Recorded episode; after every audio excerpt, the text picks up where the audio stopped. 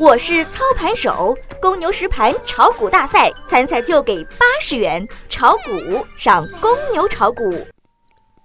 小白收评：缩量阴跌，距离地量垫底已经不远。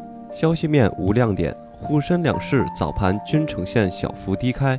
从盘面上来看，个股呈现普跌格局，白酒、猪肉、医药和保险等防御性板块抗跌明显，权重低迷，尤其是上证五零为代表的权重股拖累指数。整个早盘市场都维持在低位震荡。午后随着煤炭、航空、酿酒和保险的持续发力，沪指的跌幅逐渐收窄。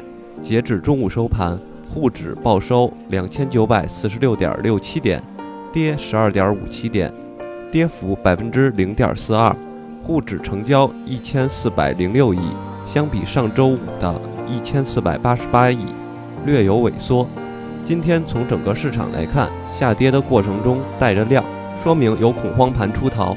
题材虽然萎靡，但从盘口来看是有护盘动作的，说明整个市场依然是以防御性操作为主。量能进一步萎缩，说明下跌的风险已经得到释放，多空的动能正在逐步的减弱。这是一个好的迹象。板块方面，依然是公共交通、酿酒、煤炭、保险和商贸代理涨幅居前，电信运营、证券、日用化工、软件和金融服务跌幅居前。个股有二十四家涨停，跌停股有三家。多空双方都比较克制，以观望为主。今天的大盘走势，从 K 线上来看，有点像探底神针。